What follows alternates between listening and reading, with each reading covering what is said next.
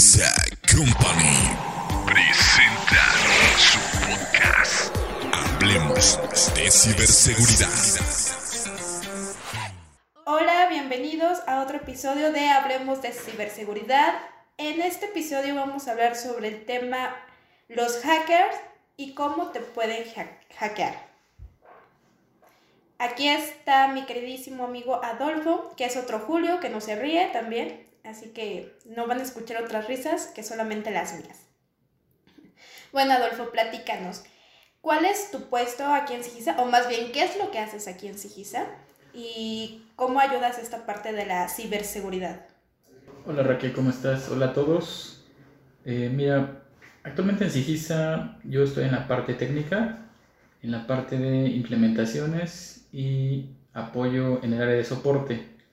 Eh, mi función es eh, realizar configuraciones, implementaciones, ayudar al cliente con recomendaciones sobre cómo tener protegida su red. Entonces, él es el que nos ayuda a que bichos o personas no entren a nuestras redes aquí, principalmente en la empresa y también en las empresas de nuestros clientes. Ahora, Adolfo, háblanos sobre qué es un hacker. Primero, para empezar, ¿qué es un hacker? Ok, ok. Antes, antes que todo, quisiera comentar que todos los dispositivos electrónicamente conectados o no conectados a Internet eh, pueden ser vulnerables. Y esto eh, de diferentes maneras, que es lo que vamos a estar comentando más adelante. Mi pregunta, ¿qué es un hacker? ¿Qué significa hacker? Ok, hacker. Según la, la RAE, eh, existen dos significados para el término hacker. El primero, el más negativo y, el que más llama la atención, es una persona que accede ilegalmente a sistemas informáticos para apropiárselos u obtener información confidencial. El segundo, algo más amable, es un experto en el manejo de computadoras, de sistemas, que se ocupa de la seguridad de los mismos y de desarrollar técnicas de mejora para eh, una mejor prevención, para, para tener una prevención. Perfecto, chicos, ahora saquemos el diccionario de la RUS para entender. bueno, ahora que nos has hablado sobre eh, qué es un hacker, del significado del hacker, cuéntanos, ¿qué tipos de hacker hay? Claro, Raquel. Mira, eh, a manera general se clasifican en tres tipos, los black hat, los grey hat y los white hat.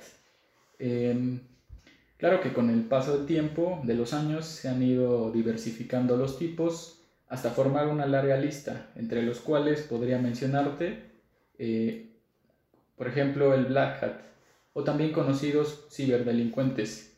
Estos hackers acceden a sistemas o redes no autorizadas con el fin de infringir daños, obtener acceso a la información, en este caso puede ser financiera, personales, contraseñas, eh, y se encargan de introducir algún virus, algún tipo de virus. Dentro de esta clasificación existen dos tipos. Tenemos los crackers y los freakers. Los primeros modifican softwares, crean malwares, colapsan servidores e infectan las redes mientras que los segundos actúan en el ámbito de las telecomunicaciones. ¿Cómo es eso que actúan en el ámbito de las comunicaciones? Sí, es decir, que se enfocan a temas de comunicaciones. ¿Obstruyen las comunicaciones? Sí, que más adelante también podemos, te puedo hacer mención de ejemplos de cómo es que eh, atacan estos hackers. Ok, ¿cuál es el siguiente? Ok, eh, continuando, para los Grey Hat su ética depende del momento y del lugar. Prestan sus servicios a agencias de inteligencia, grandes empresas o gobiernos. Divulgan información de utilidad por un módico precio. Eh, finalmente tenemos lo que son los white hat o hackers éticos. Estos se dedican a la investigación y notifican vulnerabilidades o fallos en los sistemas de seguridad. No sé si has escuchado la certificación de Ethical Hacking. Eh, creo que no. Bueno, sí como que me suena, pero no estoy segura. ¿Nos puedes hablar? Sí, esta es una certificación muy valorada en el ámbito de eh, la ciberseguridad. Eh, realmente aquí se definen, o más bien las personas al tener esta certificación, se definen como hackers éticos que son expertos en seguridad de la información que irrumpen en los sistemas informáticos por asignación explícita. Esta variante del hacking se considera éticamente justificable debido al consentimiento de la víctima. Es decir, el objetivo de un ethical hacking es excluir las deficiencias de los sistemas e infraestructuras digitales. Un ejemplo, errores de software, evaluar los riesgos de seguridad y participar de manera constructiva en la corrección de los fallos de los mismos eh, fallos descubiertos. O sea, eh, vamos a ver toda esta parte de los hackers éticos, como tipo las películas o las series. Este hacker eh, entra en estos sistemas mientras que un hacker malicioso también está entrando, o sea, como que es una pelea entre uno y otro. En resumen, eh, bueno, hablando de estos tres generales, el ethical hacking, digamos que es el que tiene la certificación, es el que cuenta con las bases para hacerlo de manera, eh, se puede decir, permitida. Eh, están por el lado contrario los black hat, que como comenté, esos sí son los llamados ciberdelincuentes, donde eh, acceden para robo de información, para, vaya, infringen daños. O sea, pero sí, puede haber como una pelea entre un hacker y el otro, ¿no? Mientras uno quiere acceder, el otro lo denega. Eh, sí, o sea, depende del punto que lo quieras ver. Realmente, sí, o sea, uno protege y el otro intenta. Ok. Bueno, y para esto, ¿qué es un hacking? Porque okay, ya hablamos sobre qué es un hacker, pero ¿qué es el hacking? O sea, ya la acción. Ok. ¿Qué es el hackeo? Eh, mira, el hackeo hace referencia a las actividades que buscan comprometer los dispositivos digitales, eh, llámese ordenadores, teléfonos inteligentes, tabletas e incluso la red interna, entera. Aunque el hackeo puede no tener siempre fines maliciosos, actualmente la mayoría de las referencias tanto al hackeo como a los hackers se caracterizan como una actividad ilegal por parte de los ciberdelincuentes motivados por la obtención del beneficio económico, por protesta, recopilación de información e incluso solo por la diversión del desafío. ¿Cómo puedo ser un hacker? Ah, yo siempre queriendo ser hacker. Mira, ahí tenemos... Todos podemos ser hacker, hacker, o alguna vez lo hicimos. un ejemplo, se te olvidó tu contraseña. O más fácil, tu compu. Pusiste una contraseña y al día siguiente no te, no te acuerdas ni cuál era, ¿no? ¿Qué es lo que haces? Pues ah, típicamente te vas a Google, ¿cómo, ¿cómo recupero mi contraseña de Windows 10? Y ahí te van a salir una serie de pasos, de software. Entonces es por eso que digo que cualquiera puede ser un hacker a ese nivel. Ah. hay, más. Me suena como a meme, yo tratando de descifrar mi contraseña y al fin la descifré. Sí, o sea, por eso digo que sí, todos podemos ser hacker alguna vez, digo, ya es de nivel al que quieras llegar, ¿no? Digo, claro que requieres eh, ciertos conocimientos, ciertos eh, requerimientos para poder este, cumplir tu, tu, requerimiento, bueno, tu solicitud o lo que quieras hacer. Yo quiero hacer un black. quiero hacer un black y trabajo en una empresa de ciberseguridad. Todo bueno. Julio me va a dar la regañada de mi vida, pero... bueno, entonces, eh, a ver, platícanos. ¿Cómo nos pueden hackear? Ok, ese, digamos que esa, esa manera de hackeo, existen varias técnicas, varios métodos. Eh, puedo comentarte los principales, los, más conocidos a nivel general. Y aquí puede ser a través de botnets, a través de hijacking, a través de eh, un servicio de negación, dos, eh, ransomware, también puede ser por rootkits, troyanos, virus, y o gusanos, entre otros, ¿no? entre los principales. Esas son las maneras que utilizan los hackers para infectar, para poder eh, realizar su objetivo. Los primeros me sonaron a trabalenguas totalmente. Pero bueno, o sea, ¿cuál es? O sea, ok, son los, la forma en que te pueden hackear, ¿no? Por nombre vamos a llamarle técnico. Pero ¿qué hacen estos? Ok. Para el, para el caso de botnets, ¿qué es un botnet? Un botnet es... Eh, le denominamos a cualquier grupo de PCs o de dispositivos infectados y controlados por un atacante de forma remota. Generalmente se crea un botnet usando un malware que infecta una gran cantidad de máquinas. Em, estos botnets eh, llamados boots o zombies eh, no tenemos un número mínimo eh, de, cómo, de cómo operan. O sea, pueden ser desde pocos hasta cientos, hasta miles, hasta millones. Algunos ejemplos de botnets se me vienen a la mente Conficker, Zeus, Mariposa, Calijos, entre los más conocidos. Ok, creo que ya viste mi cara de what al momento de que dijiste mariposa. Yo creo que dijiste mariposa y instantáneamente pensé literal en una mariposa. Pero ¿qué son estos? O sea, ¿qué hacen? ¿Qué, ¿Cuál es su función principal? ¿Cuál es su objetivo?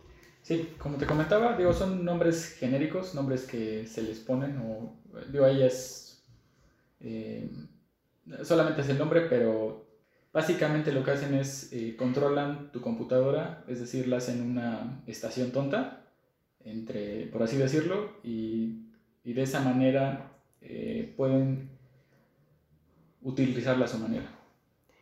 Como si fuera, no sé, o sea, casi casi pueden llegar a tu computadora, abrirte el blog de notas y ponerte Hello World. Exacto, digo, eso, eso pues, si acaso nada más eh, tú lo verías, pero hablando de, de, red, imagina que existe un servicio en Internet al cual todos están accediendo. Em, no sé, no sé qué, qué ejemplo te viene a la mente. ¿A qué accedes a Internet comúnmente? Páginas web de, qué? de para comprar.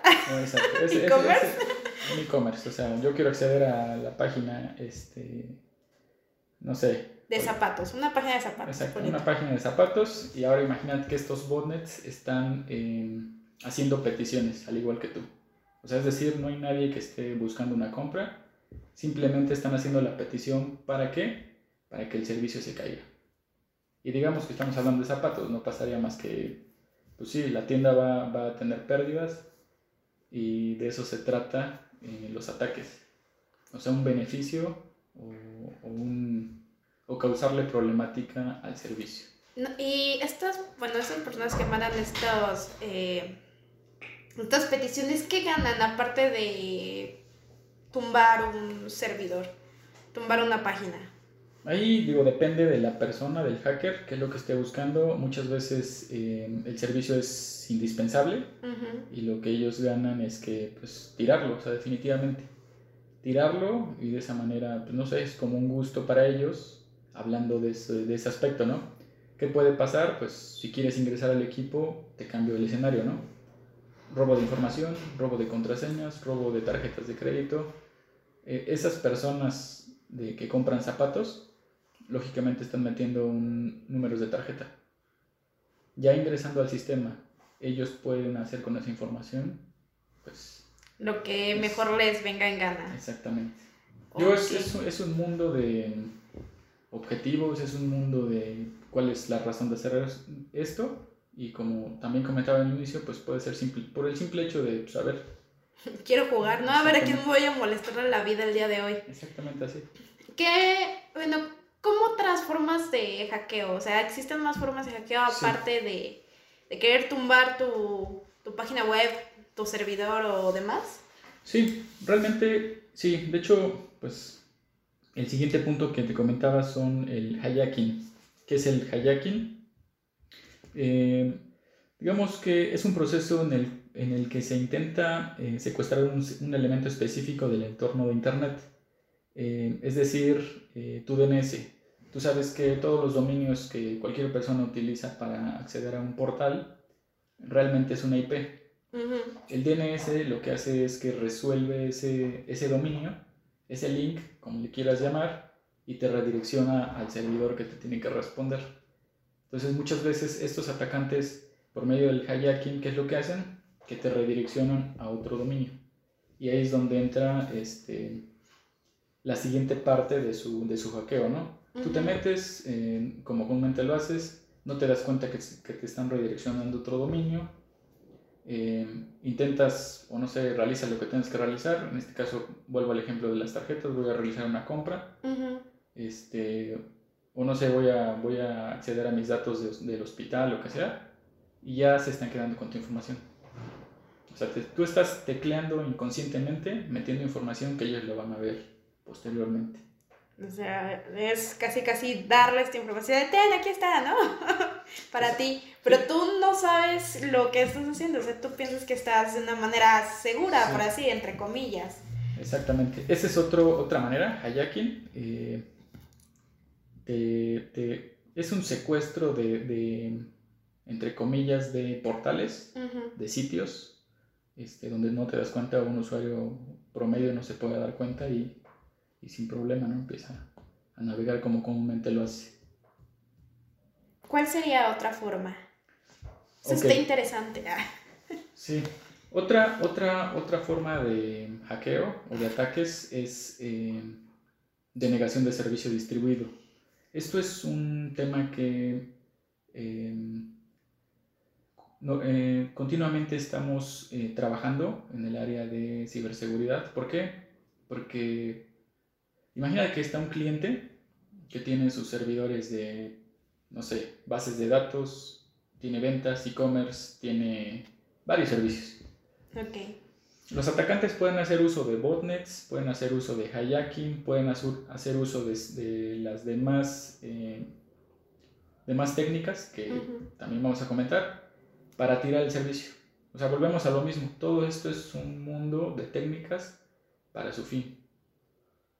No sé si me están dando a entender o... No, sí, sí, me acuerdo mucho de... Bueno, al menos yo sí, me acuerdo mucho de la serie de Mr. Robot y me acuerdo de eso que les encantaba eh, tirar servidores para, para hacerte información.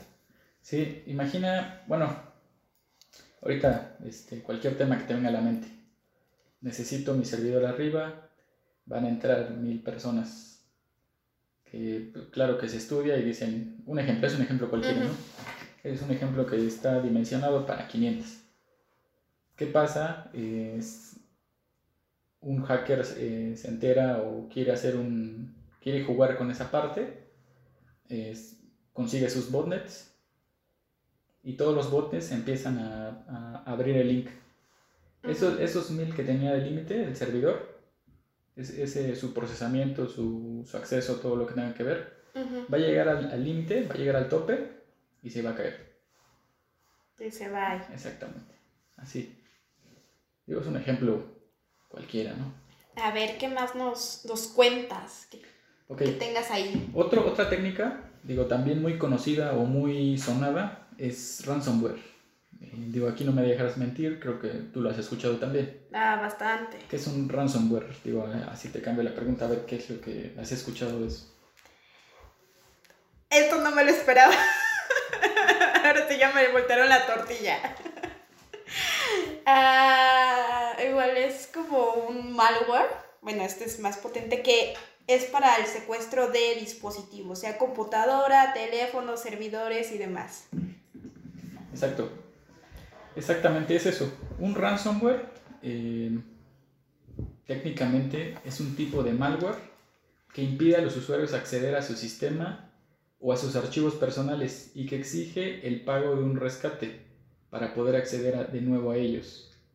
Eh, digo aquí como dato adicional, las primeras variantes de ransomware se crearon a finales de los 80 y el pago se efectuaba por correo postal.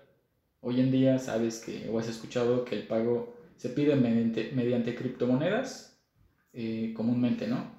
Y o eh, tarjetas de crédito, pero bueno, ahí también es un tema para el hacker o los hackers, porque pues es lógico que son más fáciles de rastrear. ¿Y por qué por criptomonedas? ¿No es tan fácil de rastrearlo? No, eh, digamos que es un método de pago que para empezar no es oficial y no está regulado por eh, pues, el área correspondiente. No es como si fuera una tarjeta de crédito que pues, los datos están, están este, pues... Son visibles para ese tipo de personas que llevan eh, pues toda la parte de los bancos y demás, ¿no? Ese, ese tipo de información. Exactamente, Raquel. Ahora, quiero comentarte cómo, cómo, cómo podría un dispositivo infectarse de ransomware. Digo, es un tema típico de la actualidad, eh, donde un ordenador se puede infectar de varias formas. Principalmente por phishing, ¿no? Es el... ¿Sí o no? Ahorita me quedas viendo raro, entonces no sé si le... Eso, eso digamos que es lo más común, lo más conocido, lo más fácil, digo, para el usuario eh, ser engañado y para el hacker, ¿no? O sea, envío, envío phishing, envío un correo, envío este, algo que le llame la atención al usuario, que le dé clic y se active todo el proceso, ¿no? Sí, inclusive nada más con que tú le des clic ya se activa el proceso, o sea, no a fuerzas tienes que hacer un proceso, ¿no? Entrar a la página, dar unos datos o algo así, o sea, puede ser directamente desde un clic. Puede ser tan sencillo como dar clic y ese clic activa un script, que ese script a su vez eh, tu equipo lo va a entender como que tú lo estás corriendo oficialmente. Y si no tienes un dispositivo que sea capaz de entender que está causando una alteración en el sistema, es decir, un, un proceso eh, malicioso, vulnerable, no te vas a dar cuenta. Ahí la razón de tener la protección en dispositivos. A todo por debajito, ¿no? O sea, cualquier cosa que tú no te des cuenta hasta cuando ya... Ahora sí que la persona que secuestró tus dispositivos quiere que te des cuenta, ¿no? Exactamente. ¿Y cómo hacen esto? Pues hacen uso de la ingeniería social. Es decir, eh, usan esto para engañar a la gente con el fin de que abra los archivos como te comentaba, haga clic en vínculos que parecen legítimos, aparentando proceder de una, eh, no sé, de un link de confianza, ¿no? de los que comúnmente accedes. Así es como eh, puedes infectarte de ransomware.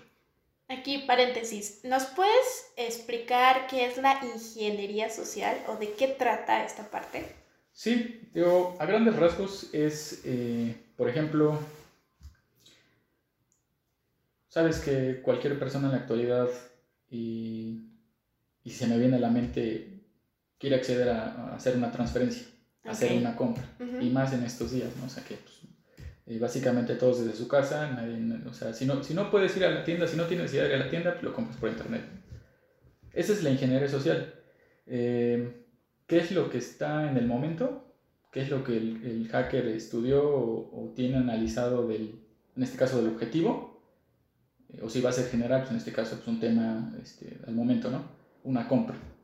Ah, te envían links de compras, eh, no sé, con grandes descuentos, a buenos precios, de tiendas que entre comillas son las oficiales, y tú, eh, por lógica o por, no sé, digo, ya es, es es este, conciencia, ¿cómo le podemos llamar a, ese?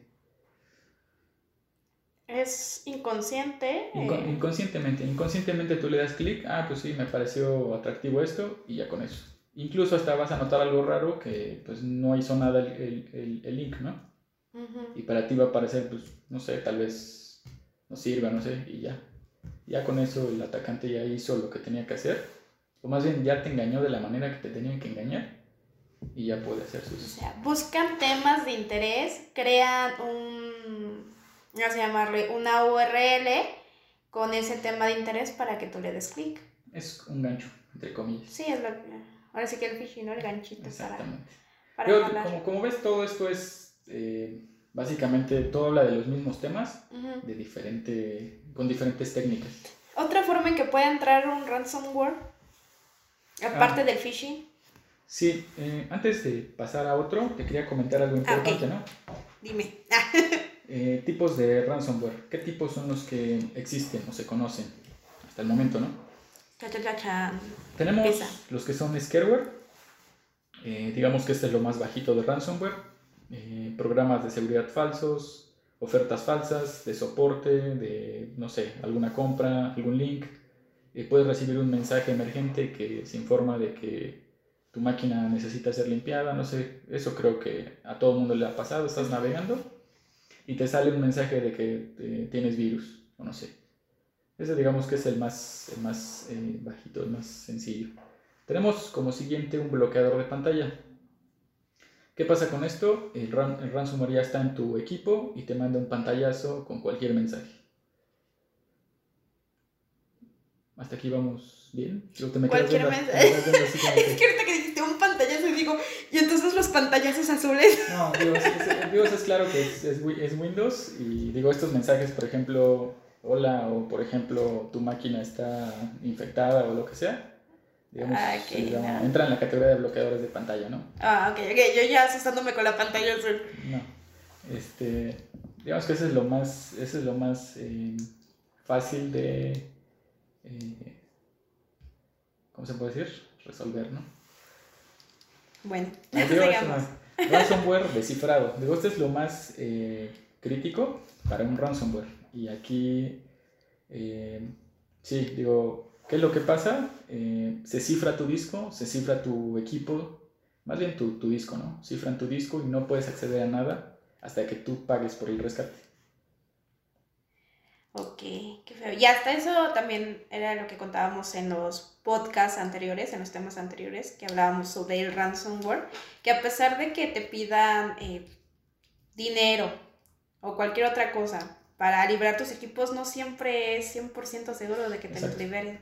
El riesgo está, digo, la recomendación es si te llega un ransomware de este tipo, primero Tira Pues- tu computadora a la basura. Ah, no es cierto. No, digo, este, uno, un- tú puedes, tú puedes, digo, si estás en, las posi- en las posibilidades, pues intentar pagar el rescate, ¿no?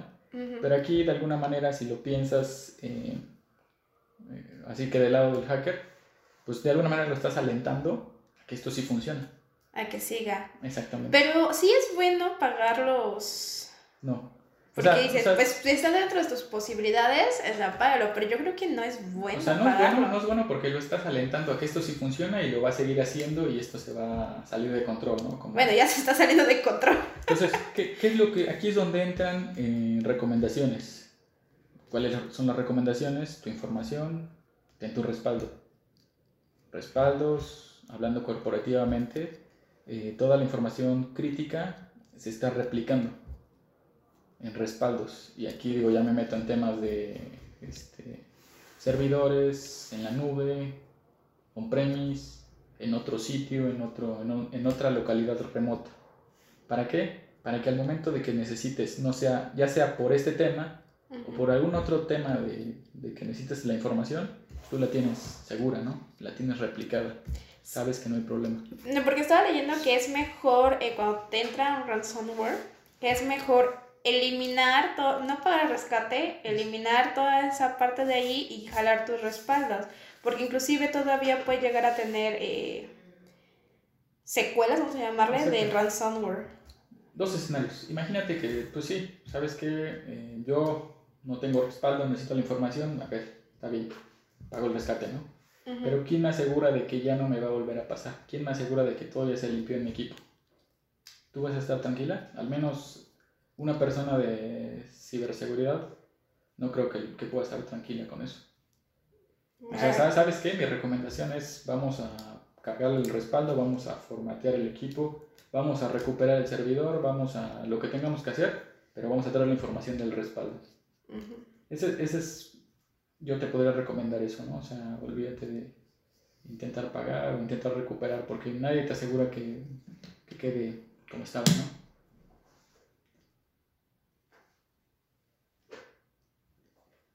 Ok, bueno, entonces sigamos. Ya se me olvidó hasta la pregunta que te hice al principio. Recuerda, Raquel.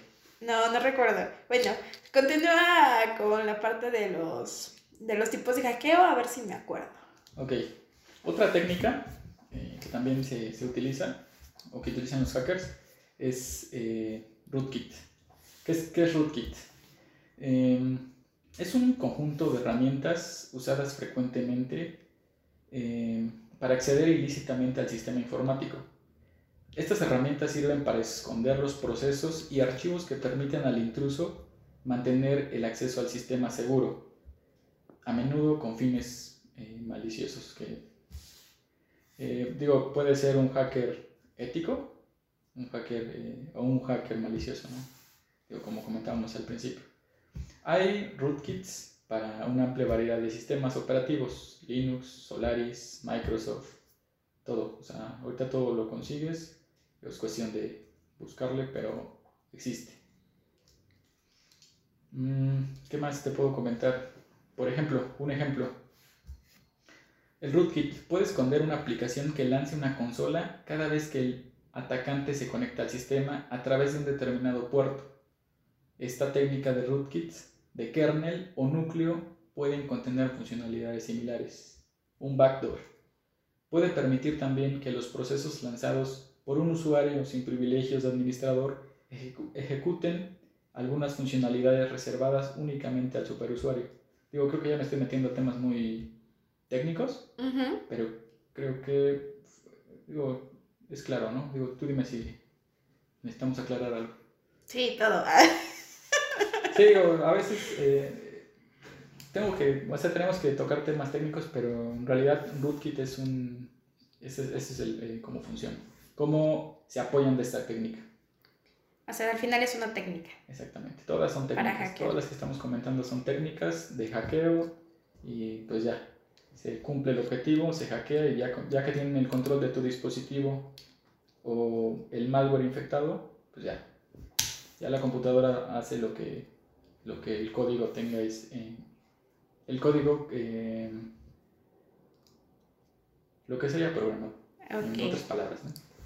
vale ahora tengo curiosidad, ¿alguna vez tú has tenido un acercamiento o has tenido algún problema con un hacker o que se haya hecho un hackeo? Eh, eh, de, primera, de primera mano, no, yo no, pero sí me ha tocado con los clientes, ¿no? Eh, hay clientes que, por ejemplo, les llegan ransomwares. Un ransomware y se cifró su disco y ahí claramente les muestra el mensaje, ¿no? Entonces piden apoyo, ¿qué podemos hacer? Lo primero, desconectarlo de la red. Entonces, que quiten el cable de red y que quede aislado ese servidor, ¿no? En caso de emergencia, arranca todos los cables del servidor. Lo, primero que tienes que hacer es desconectarlo desconectar el dispositivo infectado de la red y posterior analizar si si existen más dispositivos. Entonces, eh, sí me ha pasado, te digo, es, eh, esas situaciones. El cliente pues también se le ha recomendado tener respaldos, tener protección, eh, incluso pues se formatea, al final de cuentas se formatea, dime qué puedo hacer, dime cómo, cómo soluciono estos temas, cómo puedo mejorar y es donde entramos, ¿no? ¿Sabes qué? Yo te propongo tener un firewall de siguiente generación, tener un endpoint protection en los servidores, incluso en los dispositivos, para de alguna manera tener cerrado eh, lo que es tu red. Ok. Entonces, por ejemplo, ahorita estabas diciendo de que les entró un ransomware. Otro, te puedo decir otro ejemplo. A ver, cuéntanos. Un, ataque 2. Eh, ataques distribuidos. ¿Qué, ¿Qué, pasa? Pues el servicio, ¿no? Digamos que empiezan a... realizan el ataque y se cae el servidor. Incluso hasta el equipo se puede caer. Y ahí es donde se pone más crítico, porque si se cae el, equipo, se caen todas las comunicaciones. Todas las comunicaciones que tenga el equipo. Eso también lo he visto. Em, eso es parte de eh, las recomendaciones, las sugerencias, el día a día estar verificando la red, incluso cuando son nuevos clientes, se les hace un, un análisis, un, este, un análisis de cómo se encuentran sus equipos, cómo podemos mejorarlos. Es, es un mundo el cual se tiene que, que, que revisar con detenimiento. Pero el software no se puede, bueno, no puede llegar a infectar hasta los respaldos, o los respaldos siempre tienen que estar por aparte.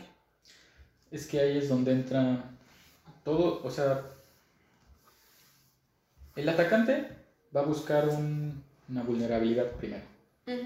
Esa vulnerabilidad va a ingresar por un punto donde no, donde, donde, vaya, donde acceda, ¿no? O sea, donde no tiene protección, donde fácilmente llegó al servidor. Y de ahí se va, a se va a mover lateralmente, es decir, dentro de la red.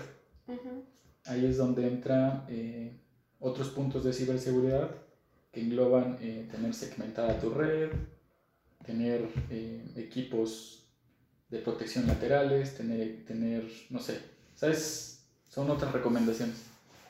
No es la recomendación tener tu respaldo en la misma red. Tiene que estar por aparte. Exactamente. Para que si te llega este tipo de ataque, no, no perjudique, ¿no? Porque si no, al final también ya ni respaldo, ni tu sistema ni tu respaldo. Exactamente. Y puede ser en otro sitio, puede ser en la nube. Entonces, hay opciones. En la actualidad hay muchas opciones. Este, aquí el punto es que tengas los equipos necesarios para que esto no te ocurra. Entonces, O, o, si te- o- o- más bien, no, no, no, no es que no te ocurra, sino minimizas el riesgo. Minimizas el riesgo de que te llegue un ataque. todo es este de la prevención, ¿no? Principalmente la prevención. Para que no te pase, porque si te pasa, bueno, los costos son bastante buenos después. Así es, Raquel. Eh, digo, como otros temas, otras maneras, tenemos un virus, ¿no? Otra vez un virus. Creo que todo todo mundo ha pasado, su- eh, ha, ha vivido la experiencia de que te caiga un virus en tu compu, ¿no? ¿Qué, qué pasa? Eh, te elimina datos, bloquea tus datos, los modifica, los copia. Tal vez tu equipo empieza a hacer cosas raras. O sea, de esa manera también tu equipo está, es vulnerable y esos virus a su vez pueden desplegar otras, las técnicas que comentamos. ¿no? O sea, es- todo va de la mano. Se va a la red. Exactamente. ¿Cómo te proteges? Pues con equipos, en software eh, indicado, software de última generación, hardware de última generación, eh, y muy importante, pues, el usuario, ¿no? Que esté consciente o que tenga eh, la conciencia de lo que está abriendo, recibiendo, navegando. Así es. ¿Algo más que nos quieras comentar? ¿Algo más que tengas por ahí escondido? No, digo, este, pues, yo podría seguir platicándote. Eh, la verdad, estos temas son muy interesantes. Es, son temas que en la actualidad, pues sí tienen gran, gran, gran importancia por, los, por las razones que te comento. La información, los datos confidenciales. Hoy en día todo está en la red y si no está en la red, casi la mayoría de los dispositivos se está conectando. Así es. Ahora, sí, creo que es una pregunta muy fuera de lugar, pero si tú fueras un hacker, ¿cuál serías? Yo creo que sería un ethical hacking. Ah. Sí, Adolfo es muy ético. Yo soy creo que la malvada de aquí, que quiere ser un black. Por eso me quitan todo. Ah, no es cierto. Es. Bueno, a ver, Adolfo, algo que les gus- te gustaría compartirle a tus eh, ingenieros, bueno, no ingenieros, ahora sí que a esta amplia red de ingenieros, técnicos y demás que trabajan en la parte de la ciberseguridad, sistemas, a tus Pues- colegas. Pues digo, creo que todos los que estamos en el área, creo que todos estamos en el mismo, en el mismo sentido de proteger la, la información, ¿no? ¿Qué podría comentar? Digo, como experiencia, tener eh, lo más protegido que se pueda la red, y eso in- incluye equipos de última generación, equipos actualizados, hablando desde equipos de red hasta un dispositivo móvil, todo actualizado. eh, por otro lado, tal vez una campaña con, la, con los usuarios. O sea, eso, eso siempre lo estoy eh, tratando de transmitir. O sea, si tú te das cuenta desde tu computadora que está haciendo algo raro, que estás accediendo a un link que no es, que te está resolviendo de otra manera diferente, desde ahí tú podrías ayudar al área a decir que algo está pasando y no esperar a que... eh, que suceda lo, lo peor. Sí, porque también me acuerdo que aquí nos hicieron una, bueno, hicieron una campaña de anti-phishing y nos enviaron phishing y yo no caí. Eh, sí. al final mis resultados fueron, tú no caíste, creo que ni siquiera me di cuenta de que llegó. O sea, entonces hay un ethical hacking. Ah, ya. Ay. Yo siempre queriendo ser malvada. Después de esto, Julio me va a quitar todo. No, no es cierto, Julio. Pero bueno. Sí, yo, si me permites, yo creo que primero, primero el usuario, después la red. Eh, y pues yo creo que eso, eso podría comentar, ¿no? Sí. Bueno, es muy importante, sobre todo la prevención. La prevención de... La, creo que es la prevención y la capacitación, ¿no? Son ambos, porque usualmente, ahora sí que los daños vienen siendo inclusive hasta dentro de la empresa, o sea, porque tú les das el acceso. Imagina, imagina que tú tienes tu protección bien segura y todo, ¿no? Pero llegas con un dispositivo, con una USB, sin querer.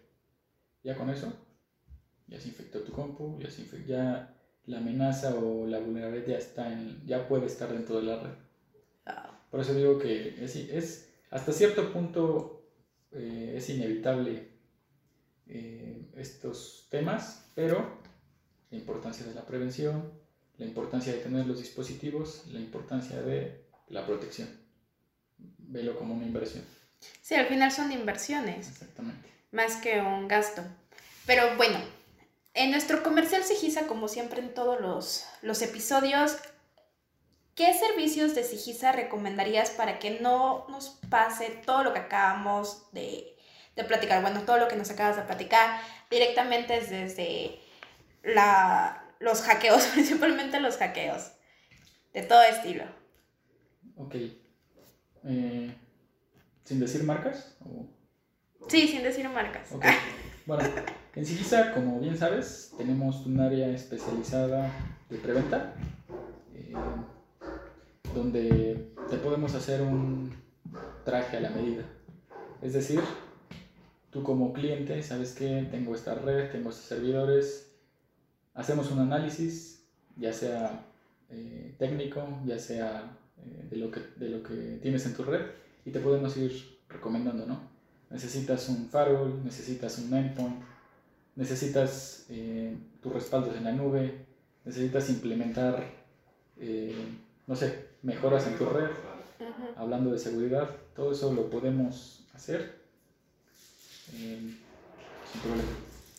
Ok, me parece perfecto. Entonces, ya saben, endpoints, EDRs, que es el es como un endpoint, pero mucho mejor. Es un poderosísimo endpoint. Digamos que es la evolución de, del antivirus, ¿no? O sea, el antivirus, si tú dices un antivirus, lo más probable es que no esté protegiéndote como debe ser. Sí, es decir, primero es como es el antivirus, después sigue el endpoint y luego es el EDR, ¿no? Que ya es. Sí. Ya todavía es el poderosísimo EDR. Ya, ya, te basas en técnicas, no tanto en firmas, como lo hacen sí, eh, porque ya son como, tiene parte de la inteligencia artificial. Exactamente. Y los firewall. Firewalls de siguiente generación. De siguiente generación. O sea, un firewall normal, ¿no? eh, digamos que la, lo que platiqué, las técnicas, las vulnerabilidades, todo, todas las amenazas han evolucionado y muchas veces eh, necesitas segmentar o tener un dispositivo que sea muy granular. Ok. Entonces, bueno, ya saben, un firewall de siguiente generación. Y pues aquí terminamos todo. Le doy muchas gracias a Adolfo, que no se rió para nada en este podcast y me hace ver como loca, a decirlo. pero, si gustan de nuestros servicios, nos encuentran en www.sigisa.mx o en nuestras redes sociales, siendo LinkedIn, Instagram o Facebook como Sigisa.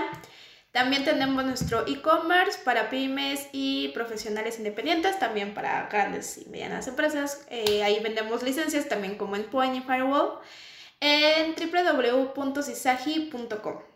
Y bueno, ahora sí nos despedimos. Muchas gracias a Adolfo por hablarnos sobre la parte de los hackers y cómo nos pueden hackear. Ahora despídete.